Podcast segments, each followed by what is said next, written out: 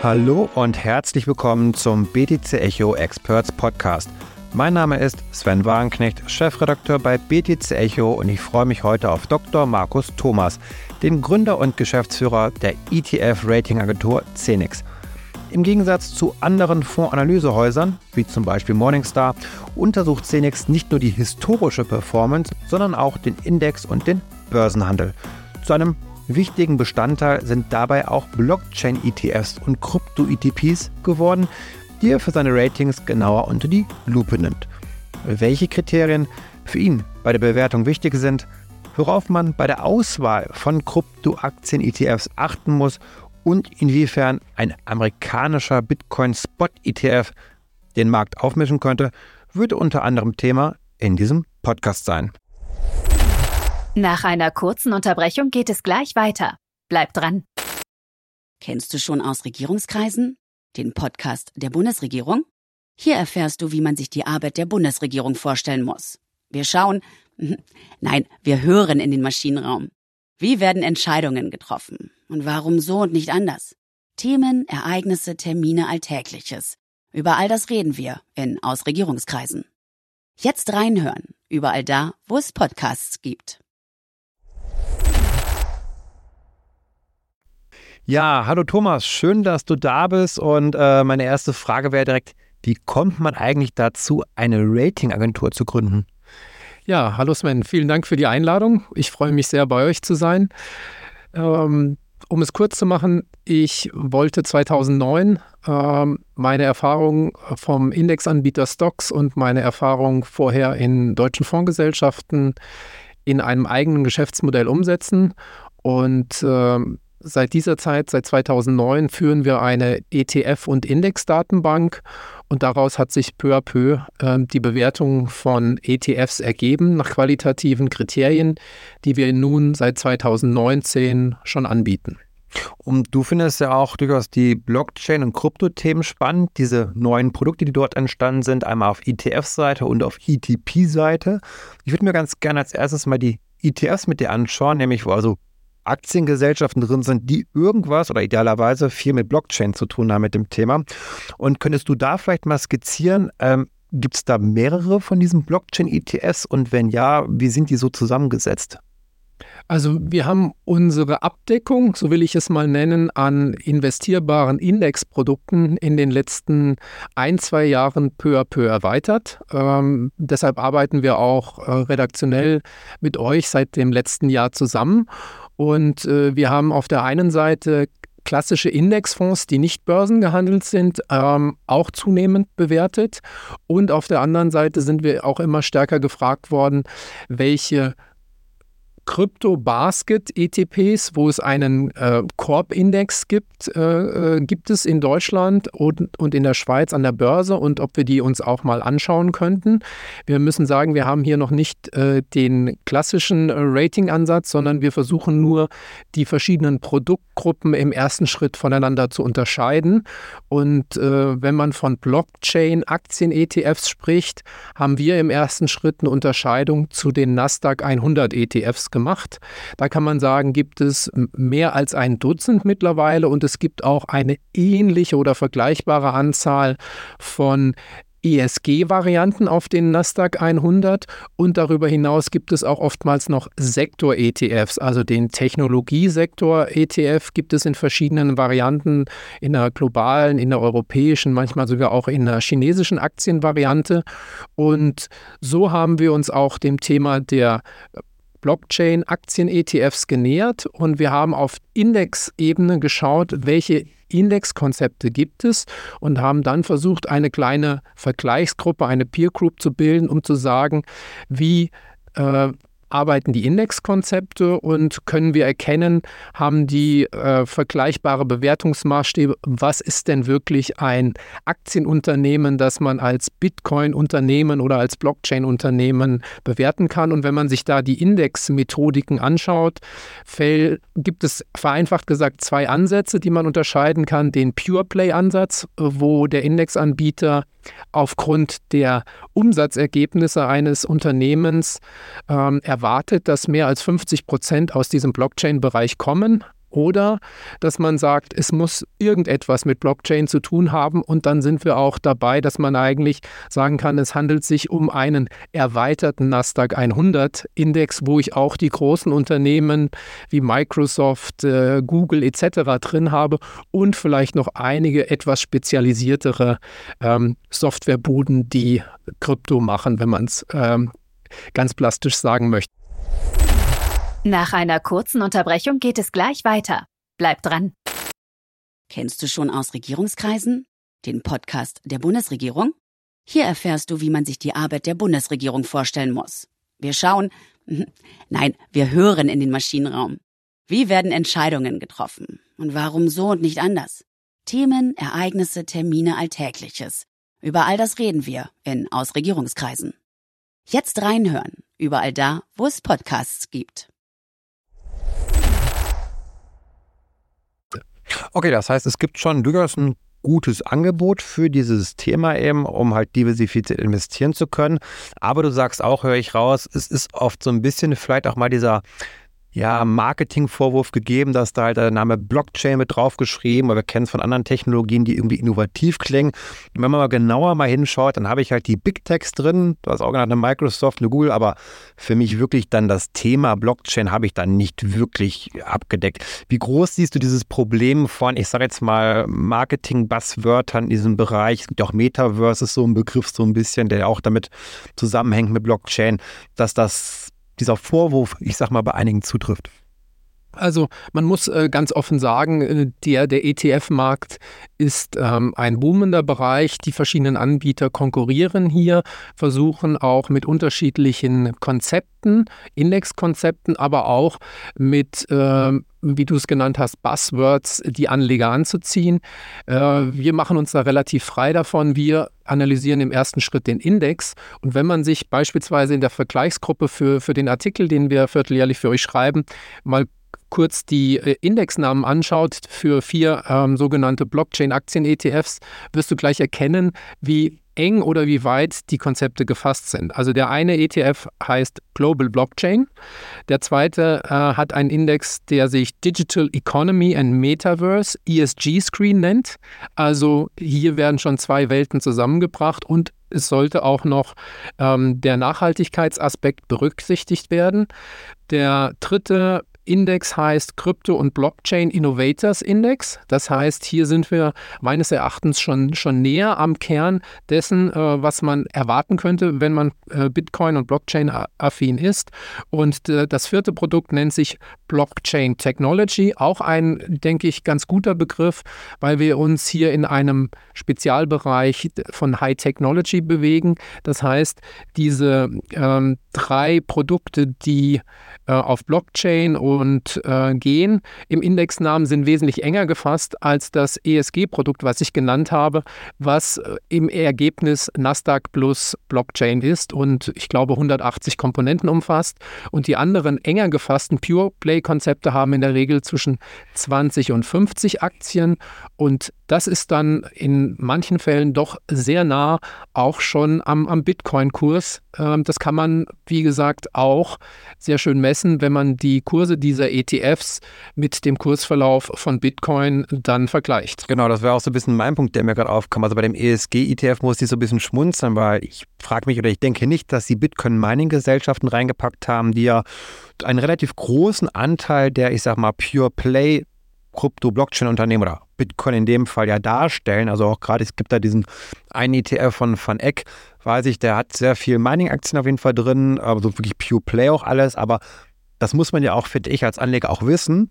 Bin ich auch vom Bitcoin Mining überzeugt, wenn die halt 20 Prozent, ich weiß nicht genau, wie hoch der Anteil ist, aber ausmachen, ist das natürlich auch schon ein Klumpenrisiko nochmal in dieser Branche dann auch nochmal. Also ich glaube, dass das zeigt, wie wichtig es ist, da sich denn genau die Zusammensetzung ähm, anzuschauen. Aber du hast gerade auch schon angesprochen, die Korrelation an sich ist dann zum Teil echt gut. Also wenn ich daran interessiert bin, als ich sag mal Aktienfan, der irgendwie keinen Bitcoin haben will, sondern den Markt spannend finde und ETFs und Fonds gerne habe in meinem Wertpapierdepot, dann auch zu sagen, so ein Blockchain-ETF, der im Pure ist, passt dann schon ganz gut, oder? Absolut. Ähm, dann kann ich nur für den Diversifikationsansatz äh, bei ETFs werben, auch wenn es äh, nur zwei, drei oder vier Dutzend ähm, dieser Spezialaktien sind, kann man doch sagen, es ist immer bei einem Indexkonzept gewährleistet, dass es Aufsteiger und Absteiger gibt. Das heißt, äh, es werden auch, wenn es neue äh, erfolgreiche Bitcoin-Unternehmen geben sollte an den globalen Aktienmärkten, diese aufgenommen werden und andere, die es vielleicht in diesem harten Wettbewerb nicht schaffen, werden dann in der Zukunft ein geringeres Gewicht im, in so einem Index und dem entsprechenden ETF haben, sodass sich auch dynamisch praktisch den Entwicklungen am ähm, Aktienmarkt und indirekt am äh, Blockchain- und Bitcoin-Markt folgen kann. Äh, von daher äh, kann ich nur dafür plädieren, für jemand, der nicht ein Wallet-Investment plant, aber sich der Blockchain- und Bitcoin-Technologie nähern möchte, sich hier diese ein halbes Dutzend Produkte einmal näher anzuschauen. Deshalb machen wir auch die vierteljährliche Aufstellung für euch ähm, ja, als redaktionelles, als zur redaktionellen Unterstützung. Genau, das ist immer so, ein, so eine gute Übersicht, fanden wir auch eben von euch, das aufbereitet zu bekommen, eben wo man einmal sieht, was gibt es überhaupt, weil ich glaube, diese Frage stellen sich immer viele, da, da die Übersicht hinzubekommen irgendwie und das ist immer dann, finde ich, ein sehr, sehr gute Übersicht. Und ähm, da würde mich jetzt interessieren, wir, wir sprechen ja in den Blockchain-ETFs, das haben wir gerade gemacht, auch vor allem über die Krypto-ETPs. Dort draußen, das heißt dort draußen in der Presse liest man eigentlich nur noch von ETFs. Eigentlich das ist ja das große Thema. ETPs ist schon spezieller, kann nicht jeder was mit anfangen. Kannst du vielleicht einmal kurz unsere nicht ganz so tief im Thema drin steckenden Hörerinnen und Hörer abholen? ETP zu ETF, wie verhält sich das? Wie unterscheidet sich das ganz grob? Also, wenn wir uns im, in Europa bewegen, äh, ETP, äh, Exchange Traded Products, wird zum einen als Überbegriff verwendet und äh, zum anderen als ähm, ein, ein äh, letztendlich Anleihenprodukt, wo es einen Emittenten gibt, der ein äh, börsengehandeltes äh, Indexprodukt macht, äh, das auf den Bitcoin-Index referenziert oder einen ähm, Währungskorb äh, im Bereich äh, Kryptowährungen.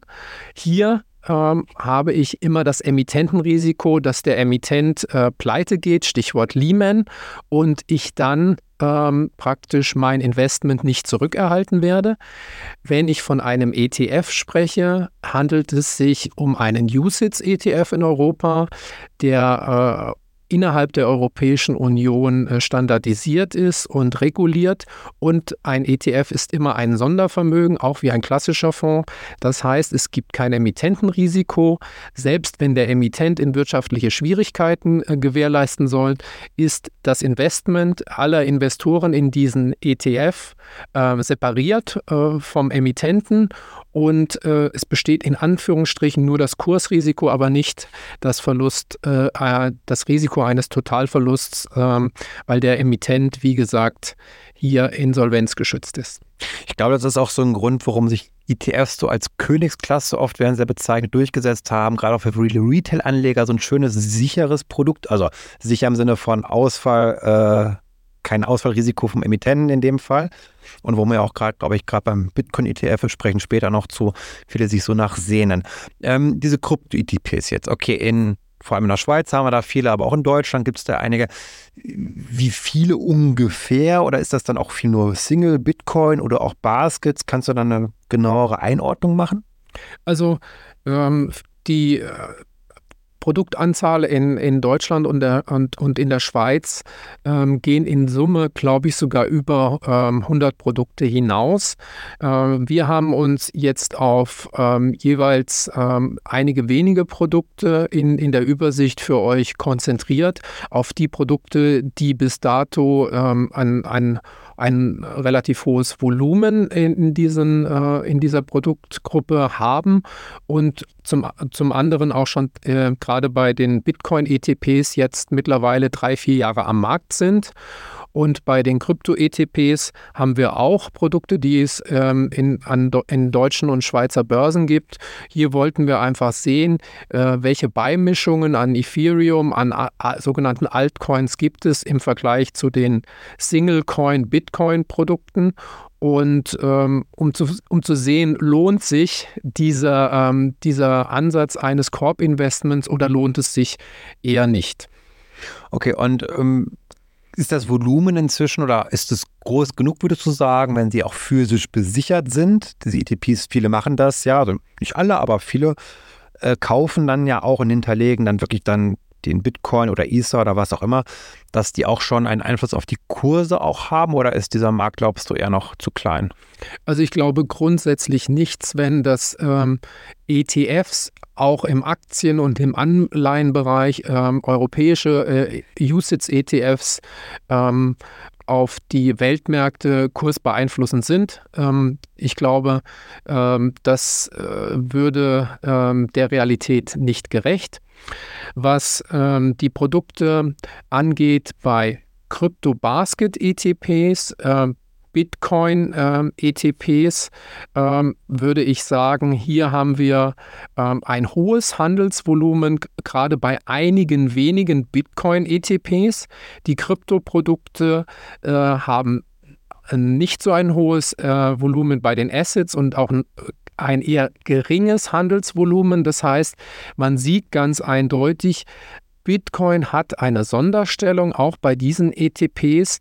Ich vergleiche es gerne mit Gold-ETFs, die es in der Schweiz gibt, schon seit äh, über 15 Jahren und die dort auch für viele Anleger eine interessante Beimischung in ihrem Wertpapierdepot sind und die ähnlich wie bei einem Wallet-Investment, auch bei einem Gold-Investment nicht die Frage der physischen Aufbewahrung haben, aber gleichzeitig es schätzen, in einer anderen Anlageklasse ähm, diversifiziert zu sein, in Ergänzung zu ihrem klassischen Wertpapierportfolio, das dann in der Regel auch überwiegend durch ETFs abgebildet wird. Fand ich ganz spannend. Du hast gerade gesagt, in der Schweiz Gold-ETF. Jetzt ist ja eigentlich so der Gedanke, in Europa können wir ja keine ETFs von einzelnen Assets haben. Das ist nicht nach unseren Standards erlaubt. Deswegen auch kein Bitcoin-ETF in Deutschland, sondern eben in den USA. Wir haben stattdessen ETPs. Manchmal gibt es ja auch den Begriff noch ETN als Not, als Schuldverschreibung, aber es meint ja ungefähr das Gleiche. Ja. Das heißt aber, theoretisch könnten wir auch einen Bitcoin-Spot-ETF, wir sprechen gleich über den amerikanischen, auch so gesehen in Europa haben. Nicht in der EU, aber Schweiz ist ja Europa geografisch. Das heißt, das wäre theoretisch möglich. Theoretisch wäre das denkbar, weil die Schweizer Fondsregulierung sogenannte Single Asset ETFs erlaubt, sprich dort gibt es Gold ETFs, Silber ETFs, Platin ETFs und das ist in der Europäischen Union als USITS-Produkt nicht ähm, äh, erlaubt. Deshalb gibt es in, in, an den europäischen Börsen diese ETPs, aber mit dem Nachteil des Emittentenrisikos. Und wenn sich ähm, in der Zukunft das Tor oder ein Spalt öffnen sollte für ein Single Bitcoin ETF, dann glaube ich äh, tatsächlich, dass es ähm, in der Schweiz passieren könnte. Man muss aber an dieser Stelle fairerweise hinzufügen, es gab in diesem Sommer, ähm, darüber habt ihr auch berichtet, schon einen Emittenten in Europa, der in Guernsey, einer sogenannten britischen Kronkolonie, auch einen Bitcoin-ETF lanciert hat. Aber wenn man dort in den Prospekt hineinschaut, ist, muss man erkennen, er ist als sogenannte alternative Investmentfonds für institutionelle Anleger innerhalb der Europäischen Union reguliert. Das heißt, es ist nicht als Retail-Produkt äh, zugelassen und ähm, vereinfacht gesagt äh, hat es auch einige steuerliche Implikationen, dass das Produkt gar nicht für äh, Privatanleger zugänglich ist. Also hier sieht man, ähm, es sind sehr, sehr viele Hürden zu beachten. Ähm, und ich glaube, aktuell, wir sind noch eher sehr weit weg, dass wir ähm, einen wirklich investierbaren Bitcoin-ETF äh, in Europa bekommen könnten. Ja, der dann auch wirklich massentauglich ist. Das finde ich ein guter Punkt, den du gerade gesagt hast, weil man lässt sich davon oft ablenken. Es gibt ja schon ETFs auf der ganzen Welt zu Bitcoin, aber oft dann eben in einer speziellen Regulatorik nicht sonderlich attraktiv für die Masse oder nicht zugänglich für die Masse eben auch. Und deswegen aber sprechen alle über dieses Bitcoin Spot ETFs in den USA von BlackRock, Fidelity, Invesco, Wisdom Tree, 21 Shares und so weiter und so fort. Die Liste ist lang der großen Namen und die wären zugänglich für den Retail-Anleger grundsätzlich. Also daher ganz heiß diskutiert. Vielleicht zum Hintergrund, wir nehmen diesen Podcast am 25. Oktober auf. Das heißt, wir wissen ja nicht, was passiert. Vielleicht, wenn ihr den Podcast hört, gibt es vielleicht den amerikanischen Bitcoin Spot ETF. Wir wissen es nicht. Wie wahrscheinlich, was deine Meinung dazu ist, Thomas, äh, Markus, darüber sprechen wir jetzt dann auch gleich. Vielleicht erstmal, ähm, wie ist dein deine Einschätzung zu diesem Bitcoin-Spot-ETF in den USA? Ist das grundsätzlich etwas, wo du sagst, da bist du zuversichtlich, dass wir auch sowas sehen, dass es sowas braucht, oder bist du da eher kritisch eingestellt? Ich möchte vielleicht ähm, mit einem Vergleich beginnen, Sven. Ähm, ich habe 1999 in der Investmentbranche äh, begonnen. Das war ein Jahr nach der Euro-Einführung als Rechnungseinheit innerhalb der Europäischen Union und war ein Jahr bevor es die ersten Eurostox 50 ETFs gab. Damals gab es einen regelrechten Run auf diese fünf Lizenzen, die meines Erachtens an Investmentbanken für Eurostox 50 ETFs vergeben wurden. Und diese Produkte bestehen noch heute. Aber es gab einen Index, der erstmals ähm, mehrere europäische Länder mit einer einheitlichen Währung zusammengefasst hat. Vorher war, das wird oft vergessen, äh, Europa ein Währungsfleckenteppich. Äh, es beginnt also immer mit dem Index.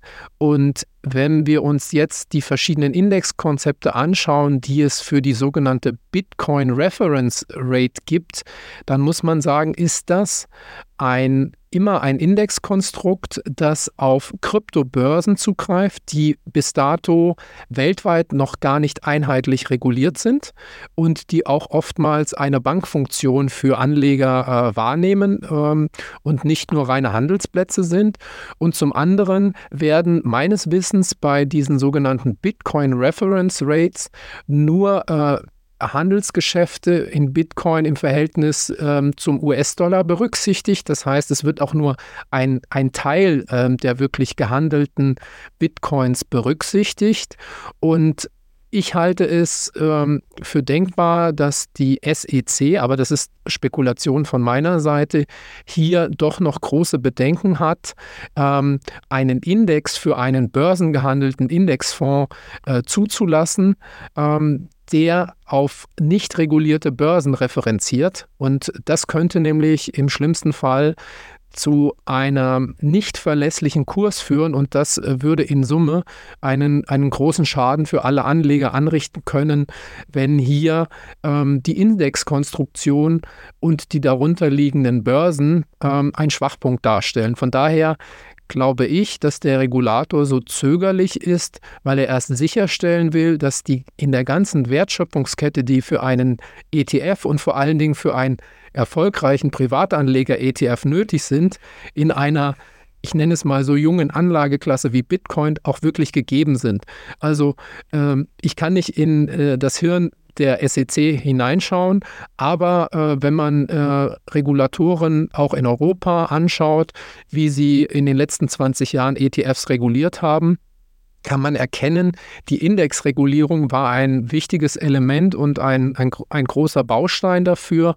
Und nur wenn es sichere Indizes gibt, kann es auch erfolgreiche ETFs und äh, zulässige Investments für Privatanleger geben. Das sollte man an dieser Stelle nicht vergessen. Okay, ich höre schon raus, du hast durchaus Verständnis für die US-Wertpapieraufsicht, dass sie die Anträge immer ins Leere laufen lässt oder verschiebt. Sehen bestimmt viele, viele Hörerinnen und Hörer finden das jetzt vielleicht nicht so gut, aber es ist eine, eine schöne andere Meinung, dann eben auch zu sagen, nee, die Börsen oder die Kryptobörsen sind vielleicht noch gar nicht so reif reguliert. Dass das eben für einen ETF funktioniert. Das ist, glaube ich, auch ein Argument, das hat auch die SEC, glaube ich, schon noch öfter gesagt, das, glaube ich, als eines der ganz großen Argumente oben steht, warum eben ein ETF dann doch noch problematisch ist, auch wenn es ja gerade so von der gefühlten Tendenz zumindest, äh, die man so ja raushört, doch in diese Richtung geht. Wie wäre das eigentlich, wenn ich mir jetzt vorstelle, die kommen da jetzt da doch raus, so BlackRock, Fidelity und so, die haben jetzt einen Single-Spot Bitcoin ETF. Wie können die sich eigentlich voneinander unterscheiden? Also ist das dann mehr so ein, ich gehe zu BlackRock, ich gehe zu iShares, weil das halt der bekannteste Name ist am Ende? Ich glaube, da hilft auch wieder äh, ganz einfach ein Vergleich zum, äh, zum Euro europäischen USITS ETF-Markt, äh, vielleicht auch zur, zur Entwicklung äh, der Eurostox 50 ETFs. Wenn man sich hier die mehr als 20 Jahre äh, an Eurostox 50 ETFs anschaut, war es, waren es wie gesagt vier oder fünf Produkte ähm, zum Start äh, 2000, im Jahre 2000. Ähm, mit, äh, mittlerweile gibt es meines Erachtens über 20 ähm, Eurostox 50 klassische ETFs ohne ESG-Varianten von rund einem Dutzend ähm, äh, Anbietern. Aber äh, du weißt auch, es gibt vereinfacht gesagt drei oder vier Dutzend ETF-Anbieter in Europa. Das heißt, nicht jeder Anbieter äh, bringt automatisch auch einen Eurostox 50, wie es in den Anfangsjahren des ETF-Marktes in Europa notwendig war. Wenn wir jetzt sehen, es gibt ungefähr ein halbes Dutzend bis ein Dutzend Anträge bei der SEC für diesen sogenannten äh, Bitcoin Spot ETF, ähm, gibt es verschiedene Indexkonstrukte, die eingereicht wurden. Das ist mir bekannt. Und es gibt einige Namen, die kennt man sogar in Europa und andere sind rein amerikanische Player.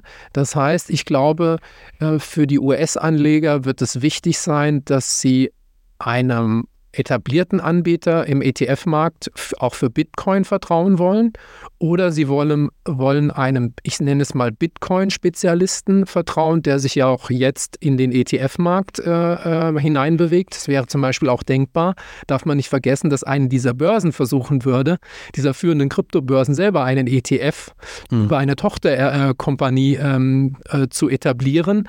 Das würde dann nochmal eine zusätzliche Komplikation für den Regulator bedeuten beispielsweise. Also das sind zwei Möglichkeiten. Und was man auch in den letzten äh, Jahren immer wieder gesehen hat, die Verwaltungskosten sind ein entscheidendes Kriterium.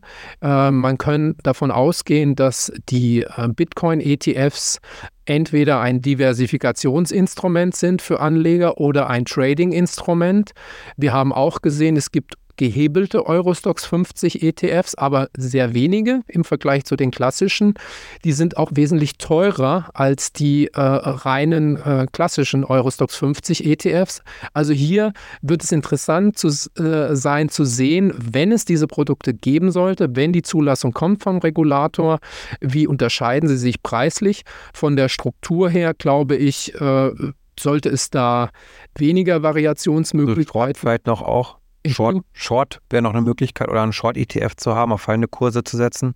Das äh, ist nämlich auch eine der Komplikationen, jetzt wo wir diese Analogie zu den Eurostox 50 ETFs sehen, ist, da gab es auch, äh, es gibt immer noch Short Eurostox 50 ETFs seit, glaube ich, 2008, seit über 15 Jahren, aber nicht sehr viele und manche Anbieter haben sich auch bewusst dagegen positioniert, weil sie äh, das als reine Trading-Instrumente sehen und sie ETFs grundsätzlich als langfristiges Anlegerinvestment äh, positionieren wollen. Ähm, aber der US-Regulator wird das auch bedenken müssen, äh, wenn er einmal ähm, hier dieses Tor ähm, regulatorisch öffnet. Äh, wie könnten dann die nächsten Schritte sein, die nächsten Anträge verschiedener ähm, Anbieter, die sich auch ja unterschiedlich äh, aus wirtschaftlichen Gründen positionieren wollen. Hm. Welche Schwierigkeiten würdest du denn sehen jetzt für einen deutschen Anleger, der sagt, boah, spannend, ich will jetzt auch den BlackRock Bitcoin Spot ETF haben. Ähm, der kann ihn ja nicht unbedingt einfach zeichnen, oder? Also was, was, was siehst du da für Risiken? Es gab vor einigen Jahren ähm, auch in der Wirtschaftspresse hier in Deutschland ähm, Diskussionen, ob man US-ETFs, also keine USITS-ETFs als äh, deutscher Anleger kaufen kann. Mein, meiner Erinnerung nach äh, haben einige Broker ähm, das damals ermöglicht. Ähm, sie haben aber die deutschen Privatanleger nicht auf die negativen steuerlichen Implikationen hingewiesen, die das haben kann. Das heißt, es können, äh, vereinfacht gesagt, es konnten damals in diesem Fall höhere Steuern anfallen, als vielleicht Kursgewinne überhaupt aufgelaufen sind. Deshalb würde ich grundsätzlich sagen, obwohl ich keine Steuertipps geben kann, dass ähm, es nicht ratsam ist, als deutscher Privatanleger US-ETFs zu kaufen, egal ob es sich um Aktien, Anleihen oder zukünftig vielleicht sogar um Bitcoin-ETFs handeln sollte. Das würde aber auch bedeuten, dass jetzt dann durch diese Schwierigkeit, die wir dort haben, die deutschen oder schweizerischen Bitcoin-ETP-Anbieter oder Krypto-ETP-Anbieter jetzt auch erstmal keine so große Sorge haben brauchen, theoretisch, weil der Bitcoin-ETF würde ihnen dann jetzt nicht das Geschäft unbedingt direkt wegnehmen. Wenn es in den, äh, in den USA einen ähm, regulierten äh, Bitcoin-ETF geben sollte, ist der vereinfacht gesagt äh, meiner äh, Vermutung nach ähm, grundsätzlich für europäische Anleger äh, äh, ohne steuerliche Nachteile nicht investierbar. Das heißt, ähm, es wird insgesamt wieder, wir sprechen ja auch über das Thema mehr Aufmerksamkeit für den, den Sonderfall des Bitcoins oder für die Anlageklasse Kryptowährungen geben. Das heißt, das sollte europäischen Anbietern die ETPs auf Bitcoin, auf äh, Kryptowährungskörbe anbieten und auch den genannten äh, Blockchain-Aktien-ETF-Anbietern, ich sage mal, medialen Rückenwind geben.